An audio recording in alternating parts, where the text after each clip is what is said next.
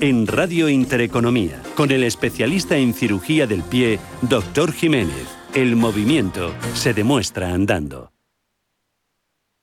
¿Buscas oportunidades de inversión en Estados Unidos? Futuros y opciones sobre el SP500, Dow Jones, Nasdaq 100, microfuturos oro y plata. Ven y descubre en ebroker.es toda nuestra oferta de opciones y futuros americanos.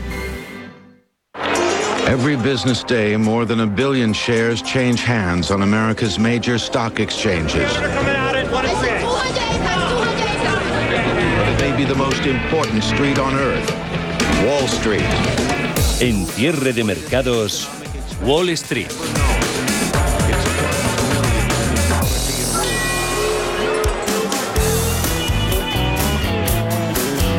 Buenas tardes, día de la fiesta nacional aquí en nuestro país, pero jornada convencional para los mercados a este y al otro lado del Atlántico y la principal noticia de la tarde es que el crecimiento global podríamos decir que pierde momentum. El Fondo Monetario Internacional revisa una décima a la baja su previsión de crecimiento del PIB mundial para este año y lo hace hasta el 5,9%. Para 2022 el organismo mantiene, eso sí, sus expectativas de que la economía crezca un 4,9%. Y en la primera media hora de negociación en Wall Street hemos visto cómo sus principales índices empezaban en verde y se tornaban a color rojo. Puede ser por el inicio de la temporada de resultados del tercer trimestre, que parece que podría ser algo peor de lo esperado. Mañana, recuerden, empezarán los bancos. También podría ser por esa amenaza de una inflación permanente. Escuchamos a Jorge del Canto, director de la escuela acciones.com y gestor del fondo España Opción Activa. Vamos a ver cómo los resultados, obviamente, yo creo que se van a contraer porque ha, habido sobrecostes inesperados, no previstos en hace, hace unos meses cuando se realizaron las previsiones y por lo tanto yo creo que vamos a ver eh, unas, unos resultados muy en línea con lo esperado o por debajo de lo esperado en términos generales. Recuerden que mañana también se conocerá el dato de IPC del mes de septiembre en Estados Unidos y en las bolsas, como decimos, pesa esa incertidumbre sobre la inflación. Los inversores temen que la subida de precios sea más persistente de lo esperado inicialmente por los bancos centrales, lo que les podría obligar a retirar sus estímulos monetarios antes de lo previsto. También mañana, día 13 de octubre, buscaremos pistas en las actas de la última reunión de la Reserva Federal. Y si miramos a los índices en tiempo real, como decimos, se han dado la vuelta todos, están en negativo, aunque con caídas muy ligeras. Tenemos al Dow Jones de Industriales perdiendo un 0,12% hasta los 34.448 puntos, caídas del 0,16 para el Nasdaq, el indicador tecnológico se coloca en los 14.692 puntos. Y también números rojos para el SP500 ha sido el último índice en darse la vuelta al negativo, pierde un 0,12, marca 4.355 puntos. Por su parte, el mercado de bonos en Estados Unidos hoy opera con normalidad después de que ayer permaneciera cerrado por la celebración del Columbus Day. El Treasury estadounidense a una década paga el 1,61% en general, las rentabilidades de los bonos están en niveles elevados en comparación con los de hace unas pocas semanas. El español a 10 años se coloca en el 0,5% y el Bund alemán al mismo plazo sigue en negativo en el menos 0,12%, pero está disparando su rendimiento.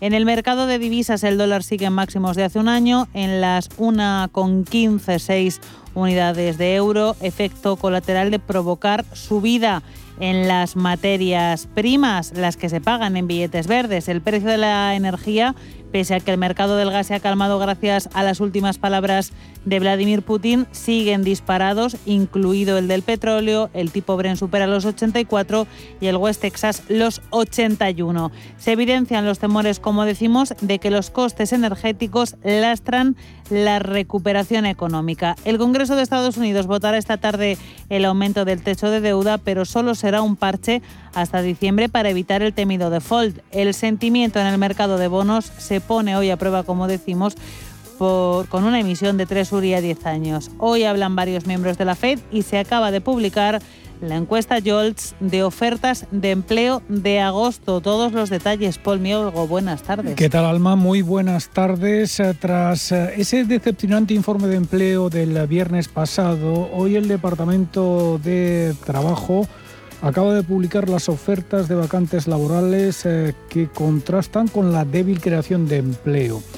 La encuesta JOLS eh, arroja 10,44 millones de ofertas, una caída desde las 11, eh, los 11,1 millones del dato anterior y frente a los 10,95 millones que esperaba el consenso de mercado, un dato que no hace más que corroborar la lenta recuperación del mercado laboral estadounidense.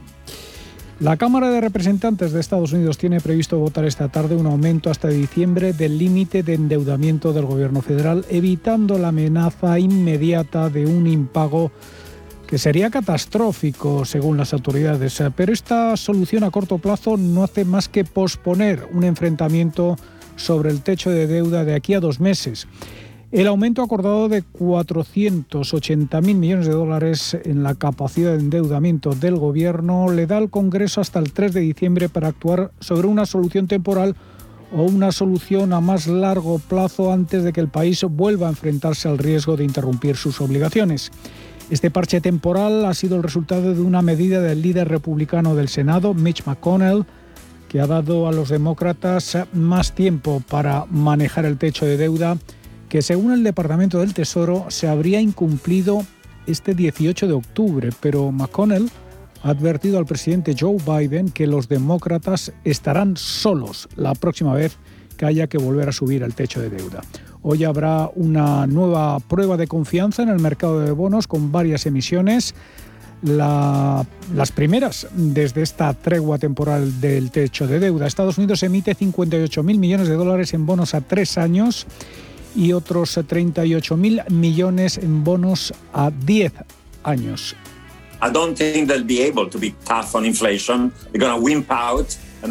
Escuchamos a Nuriel Rubini, uno de los gurús del Credit Crunch de 2008, conocido como Dr. Doom por sus predicciones catastróficas. Ha dicho en una entrevista con Bloomberg Televisión que la Reserva Federal puede tener dificultades para endurecer su política si el crecimiento se desacelera y los mercados se adentran en una fase correctora como lo hicieron en el cuarto trimestre de 2018. Hoy hablan varios miembros de la Fed, el vicepresidente Richard Clarida en una reunión del Instituto de Finanzas Internacionales y el presidente de la Fed de Atlanta, Rafael Bostic, lo hará en el Instituto Peterson de Washington. En el frente energético, el barril de crudo West Texas se mantiene por encima de los 80 dólares ante la previsión de escasez de carbón y gas natural de cara al mayor consumo eh, este invierno. La última presión sobre el suministro de energía llega de los precios récords que alcanza el carbón en China, ya que las principales regiones mineras se han visto afectadas por las inundaciones. Jorge del Canto, director de Escuela de Acciones y gestor del Fondo España Opción Activa ya estamos en niveles del año 2018 y eh, estaríamos eh, el siguiente tramo. Yo creo que sí es fácil que lo acerque por encima de los 100 dólares a, niveles no vistos desde el año 2014. Y todo eso al final acaba pesando, todo eso al final se acaba trasladando a los costes empresariales y no todas las empresas tienen capacidad para repercutir en sus precios eh, estas altas, estos sobrecostes. El alto coste de la energía ya está repercutiendo también en los precios de los metales, con el aluminio subiendo al nivel más alto desde julio de 2008.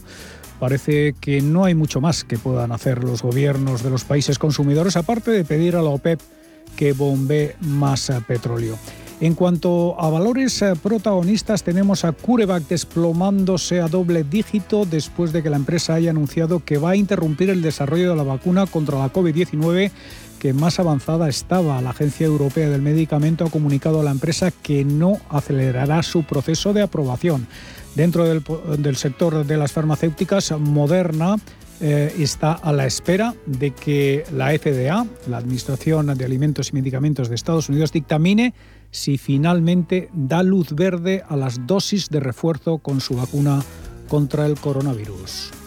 ¿Estás buscando un broker para operar en el mercado americano? Ven ahora y descubre en ebroker.es toda nuestra gama de opciones y futuros americanos, con tiempo real gratuito en todos los productos de CME Group, garantías intradía y comisiones muy competitivas. ¿Quieres productos financieros versátiles para realizar coberturas, diversificar el riesgo o simplemente invertir en la economía de Estados Unidos?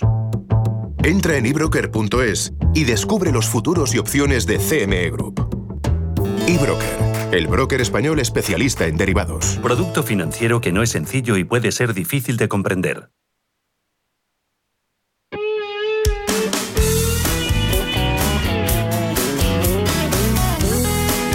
De China vamos a hablar en los próximos minutos. El objetivo del gobierno del gigante asiático de reforzar su poder está poniendo en duda el contradictorio concepto de comunismo de mercado que parecía regir en el país. El mercado queda en un segundo plano cuando el poder y el control gubernamental se ven en entredicho, de forma que se ven castigadas valoraciones, por ejemplo, de las compañías chinas a pesar de los buenos fundamentos de su economía. En la práctica puede que estemos ante una cuestión política, no puramente económica, que llegue a dar la sensación de una situación de ley sin orden.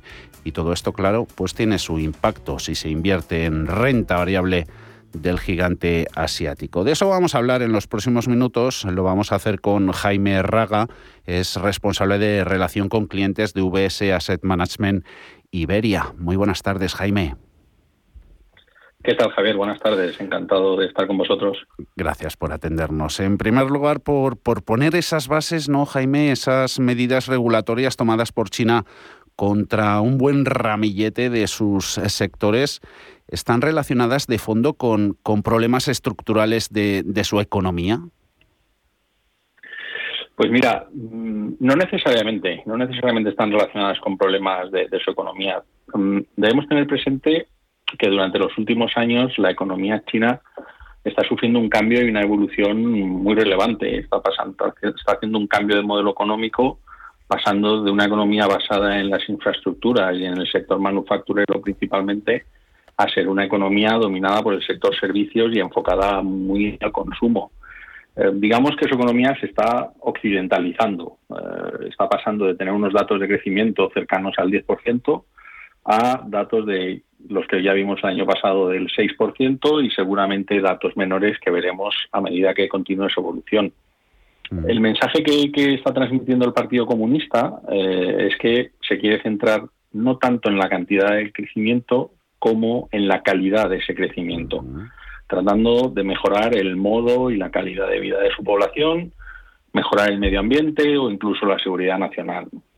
Aunque estas medidas regulatorias, pues yo entiendo que ha pillado desprevenidos a la mayoría de, los inversores, si las analizamos desde una perspectiva un poco más neutral, pues parece claro que las han implementado para beneficiar precisamente a la sociedad y a, sus consumidores. En este sentido, hasta ahora, pues eh, han endurecido la regulación en sectores como pues, la educación fuera del horario escolar, pues para que los estudiantes chinos no se vean abocados a, interminables sesiones de estudio, o por ejemplo en el sector inmobiliario, obligando a un desapalancamiento a aquellas compañías inmobiliarias que estuvieran más endeudadas, tratando de evitar otro boom inmobiliario, por ejemplo, el sector tecnológico, evitando comportamientos monopolísticos de, los gigantes tecnológicos, o por último, la última que hemos conocido hace apenas unas semanas, pues sobre las compañías de juego online, a la que se les está pidiendo restringir eh, la cantidad de horas que puedan jugar los menores de edad tanto como restringirlo hasta una hora al día y únicamente solo los viernes, sábados y domingos. ¿no?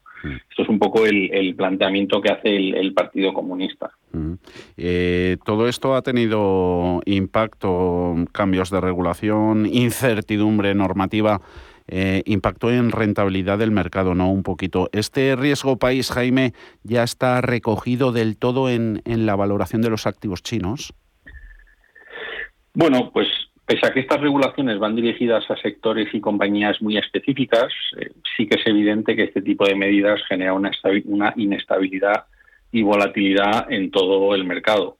Sin duda que, la caída del 24% que lleva el mercado chino desde los máximos que vimos eh, en febrero, pues lleva implícito el descuento de, de este riesgo y del riesgo de nuevas regulaciones que podamos ver.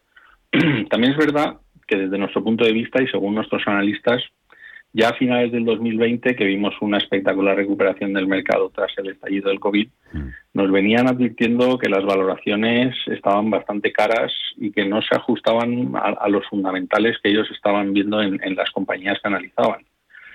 Además, esto también se relaciona con que el mercado chino, especialmente el mercado doméstico, el mercado onshore, eh, está muy dominado por el cliente minorista, que es mucho más volátil, es mucho más nervioso que el inversor institucional. Es decir, que, todas estas caídas del mercado también están muy influenciadas por el sentimiento de aversión al riesgo de este cliente minorista que al final le hace vender sus posiciones de manera masiva ante cualquier aumento de, la volatilidad. Mm. Y un, inversor occidental puede que se plantee que que bueno que a, lo mejor puede que sea quedarse fuera porque invertir sin tener claras las reglas de juego siempre puede que sea un error. Em, no queda otra que reducir exposición directa a China, fijarse en otras áreas vecinas o seguir apostando por China siempre con vistas a largo plazo. Pues mira, para nosotros eh, totalmente. Es cierto que, nosotros estamos positivos en renta variable en Asia en general, pero desde luego no dejamos de estar positivos en China en concreto. Eh, para nosotros la historia de crecimiento de China continúa intacta, a pesar de todos estos acontecimientos que está pasando últimamente. Al final es una historia que se basa en, para nosotros en, en, tres megatendencias muy presentes en este país, como es el crecimiento de la población, el envejecimiento de la población y la urbanización. A partir de estas tres megatendencias, pues podemos eh, obtener multitud de oportunidades de inversión en, a lo ancho de todos los sectores económicos, ya sea consumo, salud, seguros, el sector tecnológico, incluso el sector financiero. ¿no? Sí que es importante resaltar que el aumento de la volatilidad, eh, en definitiva, provoca un aumento de oportunidades de inversión, especialmente para los gestores de fondos activos. Pero yo enfatizaría, enfatizaría dos aspectos muy importantes relacionados con esto. Uno es lo que acabas de comentar. Eh, la inversión en el mercado chino tiene que tener un horizonte de largo plazo, como mínimo tres, incluso cinco años. Mm. Es una inversión en la que hay que aguantar la volatilidad propia del mercado para poder lograr la rentabilidad objetivo que nos estamos buscando. ¿no? Y en segundo lugar, y en este momento más que nunca, tal y como está la situación, para invertir en el mercado chino, sin duda, hay que hacerlo de la mano de verdaderos especialistas en la zona. Al final es una cultura, una sociedad muy diferente a la nuestra y es importante contar con un equipo de analistas y de gestores bien dimensionado, principalmente o preferentemente que sea local, con capacidad de comunicarse en su propio idioma y entender bien la cultura y la sociedad china, para poder garantizarnos así un buen análisis fundamental de las compañías. En ese sentido, VS Asset Management tiene un historial de, más de 20 años gestionando renta variable en China. De hecho, fuimos la primera gestora extranjera en establecerse allí localmente y contamos con el que con total seguridad es, es, pues, el equipo más amplio y más experimentado en, esta zona. Mm. Desde luego que todo eso es un plus, un valor añadido, siempre contar con la experiencia de equipos como el vuestro, con experiencia eh, allí en el mercado de en el mercado de destino. Queríamos aprovechar también, Jaime, para preguntarte en concreto por, por dos industrias, una la tecnología y otra el de los coches, fabricantes de automoción, coches eléctricos. Veíamos en vuestro informe que, claro, se ve hasta empresas que a priori no pueden tener nada que ver con la fabricación de coches, cómo se están metiendo en el mismo sector por la ausencia de barreras de entrada. Totalmente. Pues por, empezar por el sector tecnológico, si te parece, es claramente una, una de nuestras apuestas, una de nuestras apuestas y además en diferentes dimensiones. Es decir, por un lado, China cuenta con algunos de los gigantes tecnológicos a nivel global, capaces de competir con, con los grandes gigantes americanos, pues como puede ser Alibaba, como puede ser Tencent, con negocios muy bien diversificados, muy bien posicionados en el mercado y que creemos que sin duda van a salir ganadores de todo este proceso, incluso aunque aumente la regulación todavía más.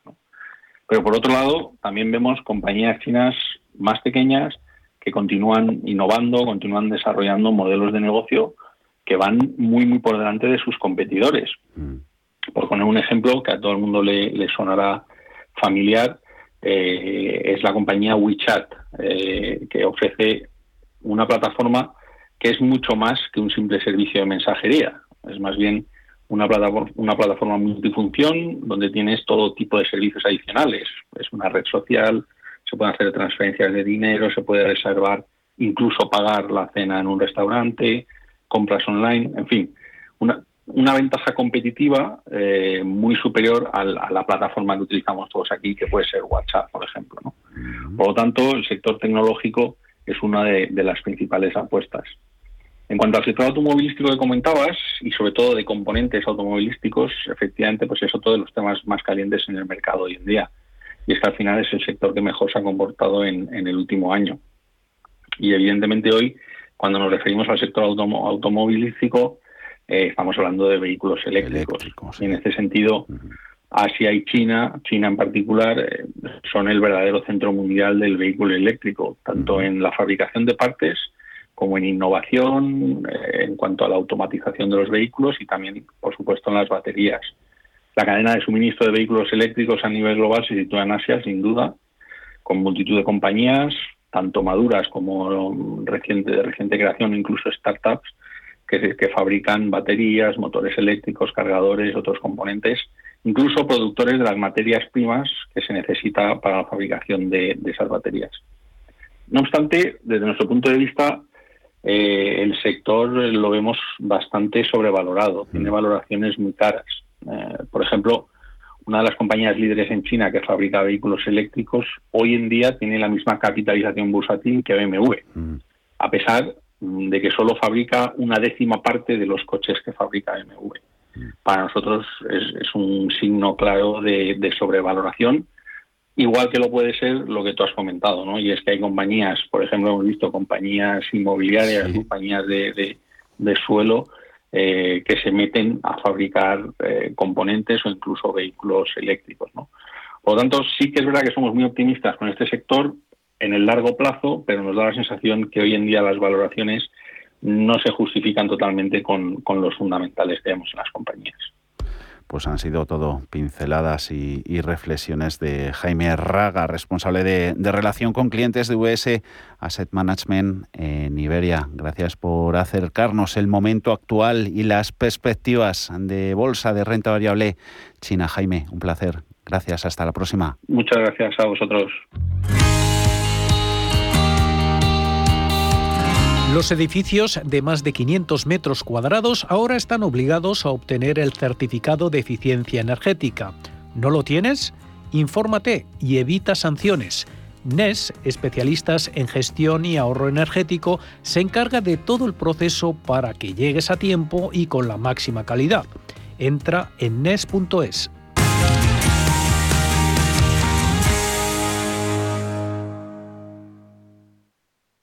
Cierre de mercados. Actualidad. Análisis. Información. Crónica de criptodivisas.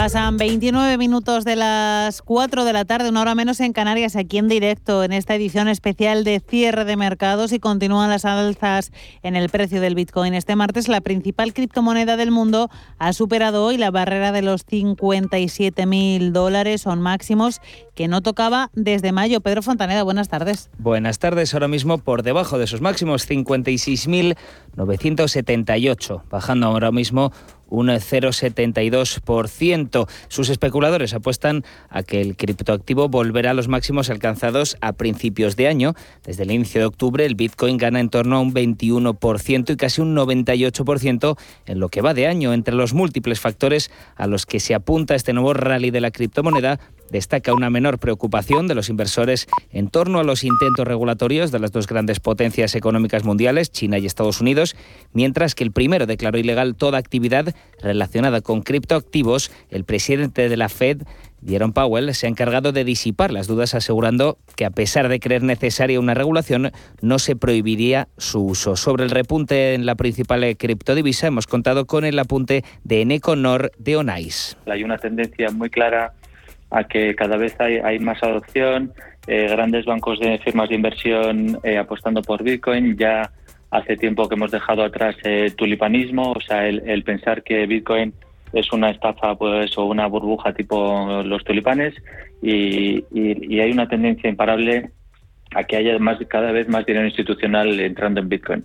Los vaivenes estos tan, tan grandes de subimos a 60.000, bajamos a 30.000, pues sigue siendo el problema de, tener Bitcoin, de Bitcoin como activo de inversión, pues muy volátil, pero la tendencia pues eh, sigue estando ahí, que estamos en, todavía en los comienzos de, Bitcoin y, hay una adopción cada vez más masiva. No piensa lo mismo el CEO de JP Morgan, que afirmaba ayer que el Bitcoin es inútil y que no tiene valor. Declaraciones que, por cierto, no afectaron ayer a la cotización del Bitcoin. También sobre la principal cripto, Google se ha asociado con Baak, con dos Ks, por lo que se abre la posibilidad de pagar en Bitcoin online en Google Pay. Y miramos ahora al, resto de criptodivisas. Vemos al Ethereum repuntando un 1% hasta los 3.530 dólares. El caso del Ripple cotizando ahora mismo en los 1.100 dólares, abajo un 1%.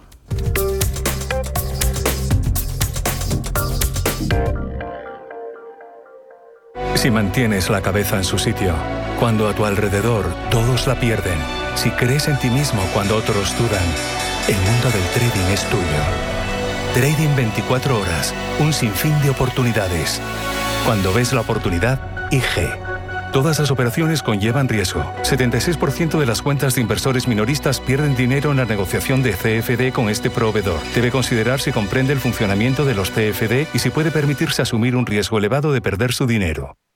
En octubre la danza se apodera del Teatro Real. Del 13 al 16, el Ballet Nacional de España rendirá tributo en su centenario al gran Antonio el Bailarín, una de las figuras que más han marcado la danza española. Y del 22 al 24, la aclamada figura internacional de ballet, Carlos Acosta, llega al Real con cinco espectaculares piezas. No te pierdas lo mejor de la danza este otoño en el Teatro Real. Compra ya tu entrada desde 16 euros en teatroreal.es. Las previsiones dicen que los tipos de interés reales seguirán en negativo durante bastante tiempo. Invierta en oro físico con Degusa, la alternativa positiva a los tipos de interés negativos. Ahorre, diversifique y proteja su inversión. Infórmese en degusa-mp.es o llamando al 9119 82900. ¿Tu hipoteca está contaminada por el IRPH? Recuperar tu dinero puede parecer complejo. Nosotros en Durán y Durán Abogados sabemos que es posible. Los resultados, un 99,9% de éxito, nos avalan. Contacta con Durán y Durán Abogados.com. El IRPH para nosotros es cosa del pasado. Tenlo presente. Durán y Durán Abogados.com. Mantén sana tu hipoteca. ¿Quieres invertir parte de tus ahorros en las mejores compañías europeas de pequeña y mediana capitalización bajo criterios de alta calidad y crecimiento? ¿Buscas hacerlo a través de un equipo experimentado y galardonado que ha conseguido batir al mercado de manera consistente en el tiempo? Si estás interesado, infórmate a través de tu entidad o asesor financiero de confianza sobre los fondos de inversión de Lombia Capital. Compromiso y valor añadido a largo plazo. Lombia Capital. Más información en lombia.com. Cierre de mercados. Ahorro, inversión y mucho más. Alma Navarro. con el resto de asuntos que vamos a tratar en el programa de hoy. Empezamos con el Fondo Monetario Internacional que rebaja sus previsiones de crecimiento para España en 2021. Primera noticia de nuestro sumario. En su informe de perspectivas de la economía mundial, el FMI rebaja en medio punto el avance del PIB español de este año al 5,7% frente a su estimación de verano, pero mejora en seis décimas la del próximo ejercicio hasta el 6,4%. El fondo además prevé que el paro apenas caiga al 15,4% este año y al 14,8% el siguiente, mientras los precios avanzan un 2,2% en 2021 y un 1,6% en 2022. A nivel global, el fondo reduce la expansión de la economía al 5,9% desde el 6% estimado en julio y deja sin cambios las estimaciones para el 2022 en el 4,9%. Gita Gopina, consejera económica y directora del Departamento de Estudios del Fondo Monetario Internacional, asegura que los riesgos para la economía se han incrementado. Las persistentes interrupciones de las cadenas de suministro y las subidas de precio están complicando la recuperación de la pandemia, según el FMI, que ha recortado sus previsiones para las dos mayores economías del mundo, Estados Unidos y China. Y la Unión Europea ha colocado 12.000 millones de euros en su primer bono verde, ha conseguido una demanda de más de 135.000 millones. El primer bono verde emitido por la Unión Europea se ha convertido en la primera oferta del sector. Tanto la demanda como el tamaño superan el debut del Reino Unido el mes pasado. La Unión Europea ha completado hoy su primera emisión de bonos verdes, en la que ha levantado 12.000 millones a 15 años, que irán destinados a financiar el proyecto de regeneración europeo Next Generation, centrado en la eficiencia energética, en la energía limpia y la adaptación al cambio climático. Dichos bonos han sido muy bien recibidos por los inversores, que han convertido esta en la mayor emisión del mercado verde y cuyas órdenes de compra han superado lo decías antes, Alma, 135.000 millones de euros. A las 5 y 20 de la tarde profundizaremos sobre este tema aquí en Cierre de Mercados.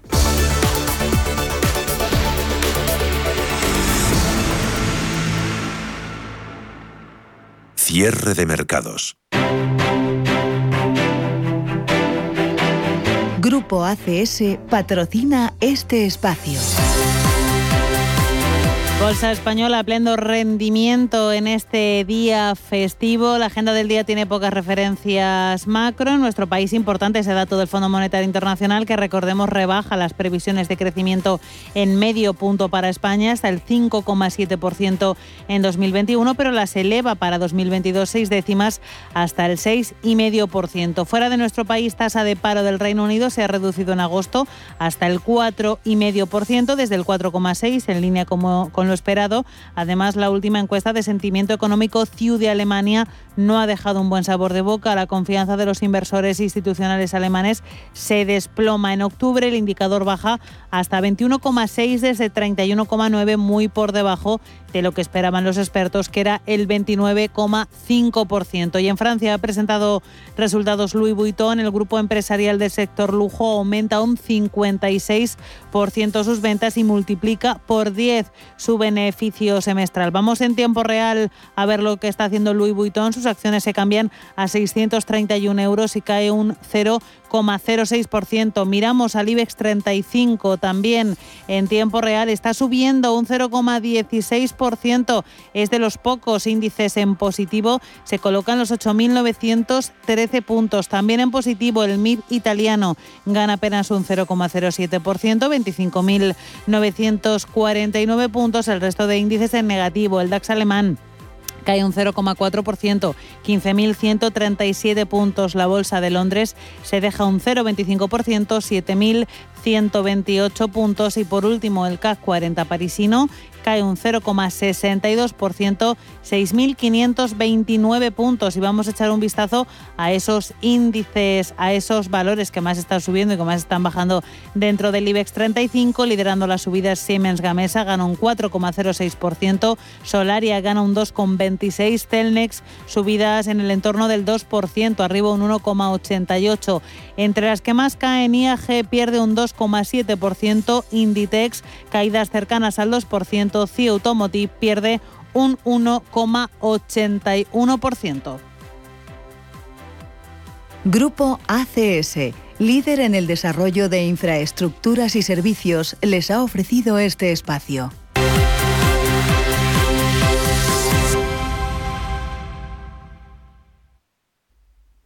Y hoy tenemos consultorio, pero cambiamos un poquito la hora por ese programa especial con motivo de la fiesta nacional. El consultorio empieza a partir de las cinco y media de la tarde, las cuatro y media en Canarias, y nos va a acompañar Juan Carlos Costa de Costarov. 91 533 18 51 o 609 22 47 16 para las notas de voz y WhatsApp. El suelo se mueve bajo nuestros pies y parece que no hay otra salida. De lunes a jueves, consultorio de bolsa y fondos de inversión en cierre de mercados.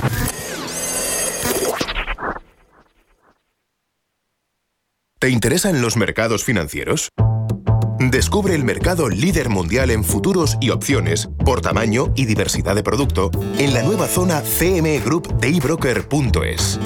eBroker, el broker español especialista en derivados. Producto financiero que no es sencillo y puede ser difícil de comprender.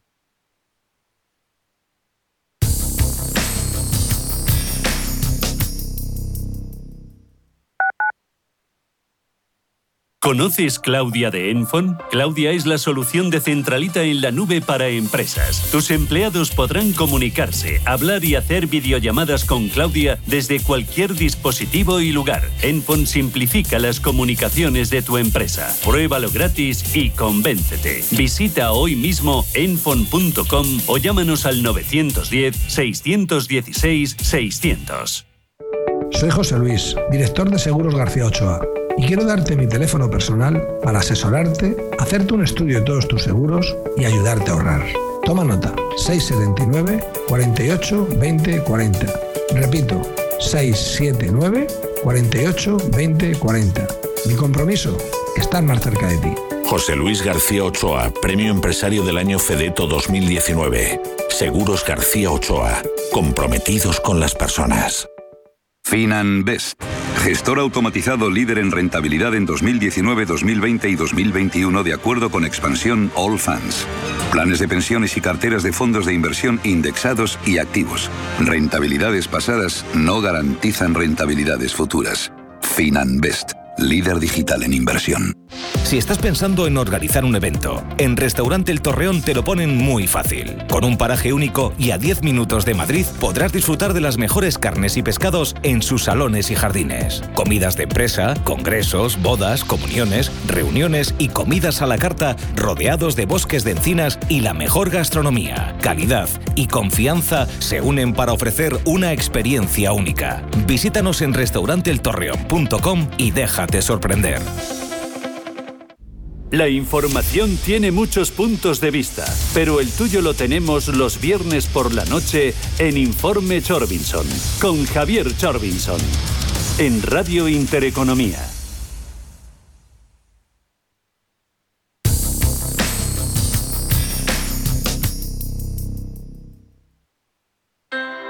Low interest rates are a symptom of a weak economy. The longer the uncertainty uh, lasts, the costlier it will be for the economy. The output is stronger, a fatigue uh, on, on the shoulders of people. Expansión y ciclo. Cierre de mercados.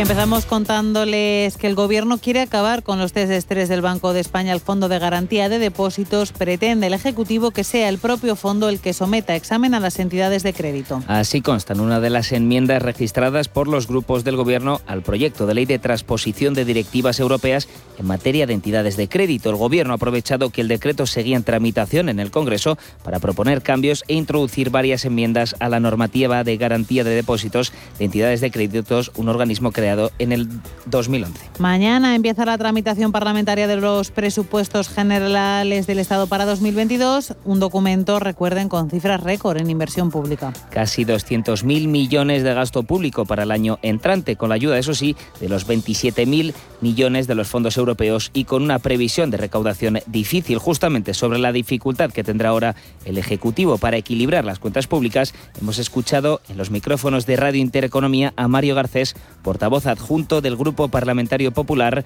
quien además ha expresado que definir la situación actual de quiebra es exagerado.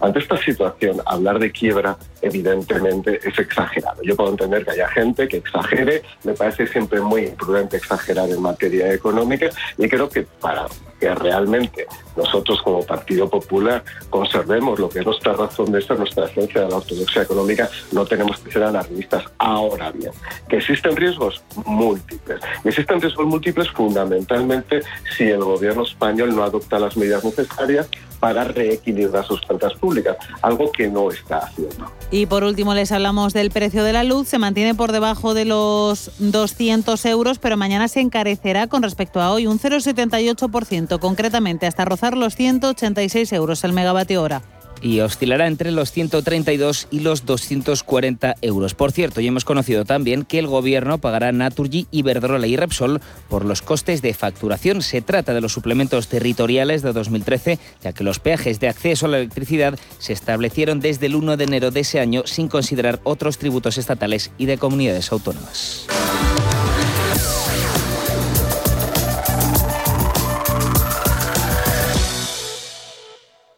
Cierre de mercados, los mejores expertos, la más completa información financiera, los datos de la jornada. CaixaBank patrocina este espacio. En Intereconomía, la tertulia de cierre de mercados. En la que esta tarde tenemos el placer de recibir a Antonio Álvarez Osorio, abogado en el despacho Álvarez Osorio Miller Hola, Antonio, muy buenas tardes. Muy buenas tardes, ¿qué tal? ¿Cómo estáis? Y también a Juan Pablo Calzada, economista y asesor financiero. Juan Pablo, bienvenido. Hola, muy buenas tardes a todos. Día de la fiesta nacional en el que se ha recuperado después de desde el año 2019 ese desfile militar por el Paseo de la Castellana aquí en Madrid y con abucheos a Pedro Sánchez en el otro extremo. Aplausos especiales para la Unidad Militar de Emergencia por su labor en el volcán de La Palma. Empezamos contigo, Antonio. Empezáis conmigo. Bueno, eh, yo creo que la UME no solo por el tema de La Palma, ¿no? Yo creo que por su intervención que ha sido absolutamente imprescindible y, de suma importancia a lo largo de estos dos años de pandemia. Es decir, yo creo que, han hecho una labor social, han hecho una labor para la salud pública, de ayuda, de presencia, y de, desinfección en muchas, muchas residencias, en muchos centros públicos, que ha sido absolutamente fundamental para salvar vidas y para, y para dignificar las que se iban, ¿no? Para las dos cosas, ¿no? Eh, y después, bueno, los abucheos a Pedro Sánchez, sabemos que Madrid no es un feudo donde sea especialmente querido el presidente del gobierno, esa es una realidad, yo creo que él cuenta con, con esa realidad y no, no, nos va a sorprender a estas alturas que en un marco como el de como el de hoy pues que, lógicamente eh, la respuesta sea la que la que viene siendo no solo hoy sino a lo largo de todos los años ya desde el año 2017 ¿no? Juan Pablo Sí, bueno, la, la UME desde luego se lo gana a pulso que la gente les quiera y les aprecie y, por supuesto se lo reconozca cada vez que puede. Y bueno, y respecto al, a los abucheos al presidente del gobierno, bueno, pues ese es el nivel de la política española ahora, ¿no? Abucheos, escraches, eh, estamos ya en unos niveles bastante lamentables, aunque también es normal que para una vez que enseña la pata, porque la verdad es que no se prodiga mucho en público, ni siquiera ante, periodistas, eh, nuestro presidente, pues bueno, pues la gente le haga saber que los años, dos años han sido muy duros y que a lo mejor las cosas no, no se han hecho tan bien como él y su propio gabinete pretenden. ¿no? Eh, hoy se ha enfrentado a la calle Pedro Sánchez, mañana se va a enfrentar al hemiciclo porque llegan los presupuestos generales del Estado al Congreso. ¿Cómo os esperáis la, la sesión plenaria?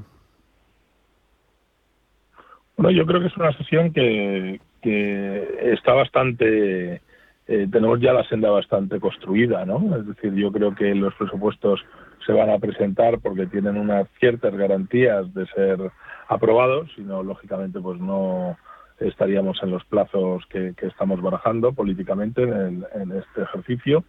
Y, finalmente yo creo que, bueno, yo creo que Unidas Podemos es evidente que, que tiene una que tiene una voluntad de compromiso respecto al gobierno de coalición porque lógicamente esa voluntad de compromiso le, hace manejar muchos fondos públicos y, en definitiva le hace permanecer en el gobierno hasta el año 2023, casi finales del 2023, faltan dos años para eso, ¿no?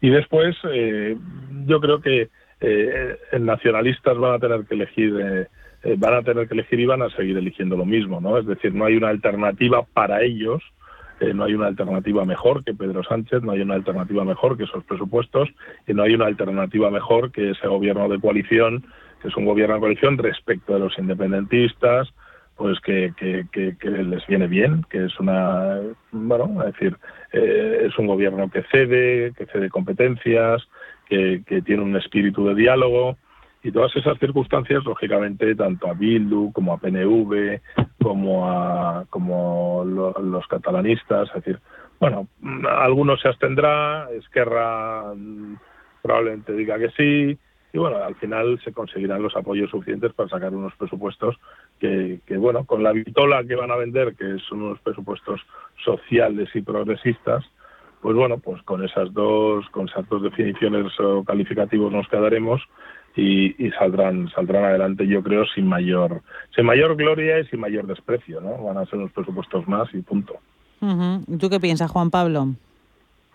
Creo que no son los presupuestos que necesita el país, por supuesto, y creo que van absolutamente en contra de, lo que hace falta a día de hoy, y no creo que haya muchos problemas para sacarlos adelante. O sea, el pescado está vendido, si llegan hasta la votación no es para perderla, sería una sorpresa mayúscula, y efectivamente van a tener todos los apoyos que haga falta, porque como aquí repartimos todos o tiramos todos con pólvora del rey, pues todo el mundo está encantado. ¿no? les van a dar suficiente dinero a Unidos Podemos, les darán suficiente dinero a los eh, independentistas, más las transferencias que haga falta, con lo cual saldrá adelante y mm, asistiremos a otro espectáculo lamentable, como cada vez que, el presidente se digna ir al, Parlamento, que la verdad es que, casi uno duda de si no es mejor tenerlo cerrado que ver los espectáculos que vamos a ver y, poco más y es que no, no hay mucho no hay mucho no hay vida parlamentaria como si dijéramos en este país.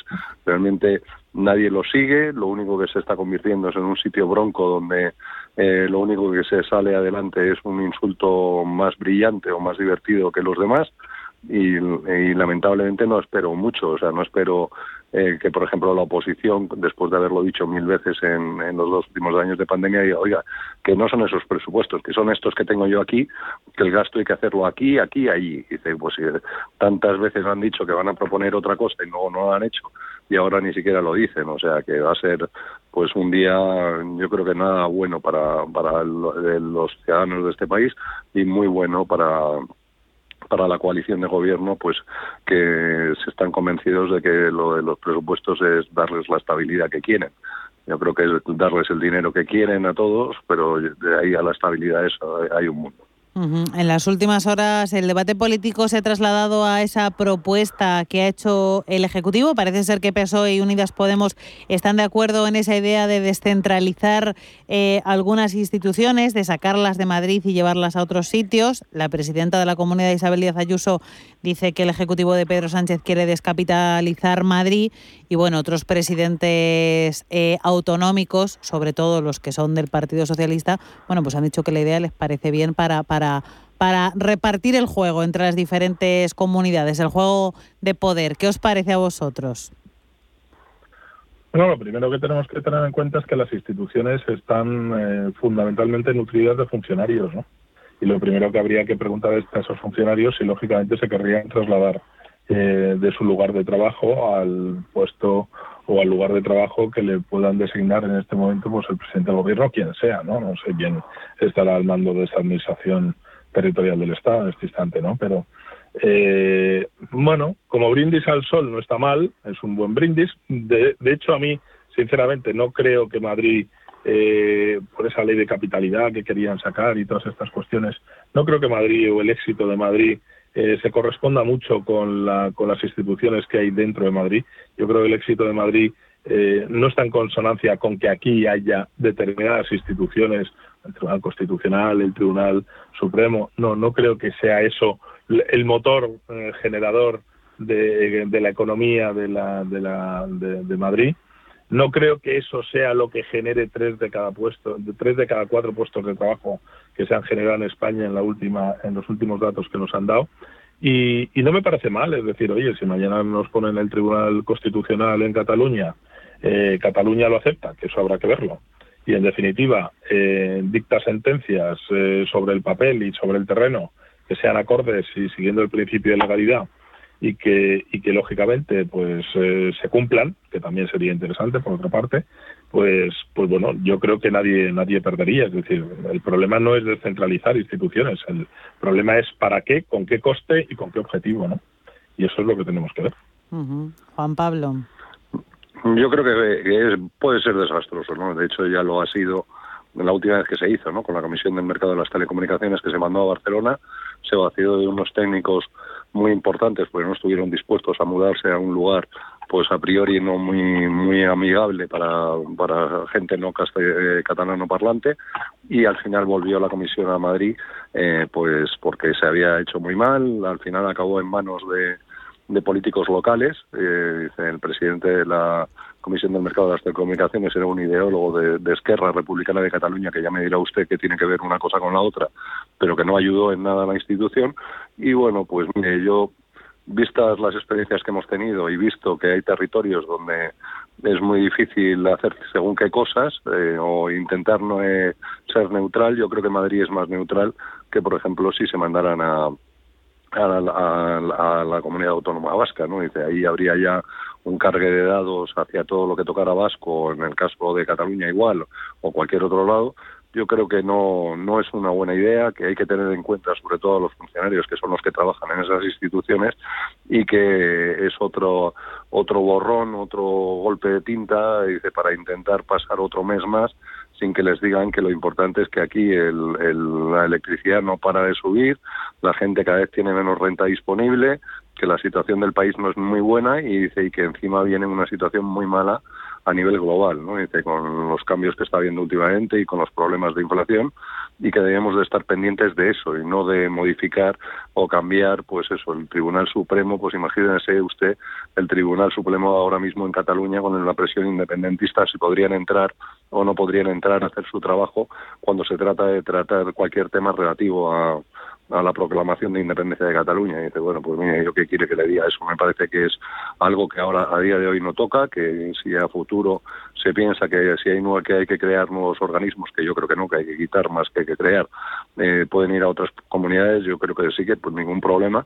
El problema es que los que hay ahora dice cómo los trasladas, cómo, a dónde lo llevas, que vaya a tener un sitio donde puedan ejercer su trabajo y donde quieran ir los funcionarios que hay en cada uno de los ministerios, porque hay funcionarios que son intercambiables, pero hay otros que realmente son gente muy especializada, muy valiosa y que no hay muchos en el país y que si no quieren moverse, por ejemplo, de Madrid a, digamos, pues yo que sé, a Tumbuctú, pues íbamos a tener un problema con esa institución, o sea, íbamos a perder una institución por el camino que va a estar vaciada de su capital humano, que es lo más importante. O sea que yo creo que es una nueva bolsa de tinta que suelta el calamar cada vez que le van a pillar. O sea, esto yo creo que no es el momento de hablar de esto. Estamos en una situación en la que hay que hablar de otras cosas mucho más importantes y parece que no le importan a nadie, ¿no?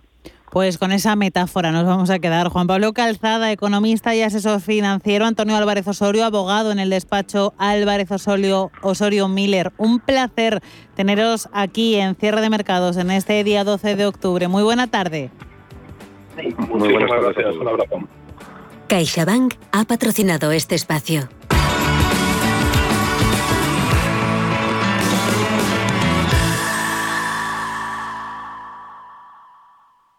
Tenemos el de espuma, el de látex, el de muelle. En esta vida puedes dudar de todo, menos de cómo proteger lo más importante. CaixaBank presenta MyBox. Elige el seguro que necesites y págalo cómodamente mes a mes sin subidas durante los tres primeros años. Cuando estás seguro, duermes tranquilo. Infórmate en caixabank.es. CaixaBank. Escuchar, hablar, hacer. El camino es largo, pero la recompensa es grande. Lo sabemos en Remax, porque acompañamos cada día a propietarios que quieren vender su vivienda y no desean encontrarse con ninguna sorpresa. Remax, contigo en cada paso del camino. Deja que nuestra experiencia te guíe. ¿Sabía que sus elecciones de inversión pueden mejorar tanto el medio ambiente como nuestra sociedad a la vez de darle oportunidades atractivas de rentabilidad? Descubre cómo invertir de forma responsable con BMO Global Asset Management. Visite bmogam.com. Anuncio solo para inversores profesionales y regulados. El valor de las inversiones y los beneficios derivados de ellas pueden aumentar o disminuir como resultado de los movimientos del mercado o la divisa. Los inversores puede que no recuperen el capital invertido. Amos de Casa, el magazine para hombres y mujeres en el que encontrarás todas las ideas y sugerencias para la supervivencia doméstica, además de ocio, cultura, compañía y buen humor. Amos de Casa, los domingos a las 10 de la mañana en Radio Intereconomía. Te esperamos. Si crees que él, ella, ella no es solo un error gramatical, por fin hay debate. Nace un periódico independiente, profesional, en abierto, respetuoso y con valores. Ya era hora. Eldebate.com. La actualidad desde los principios.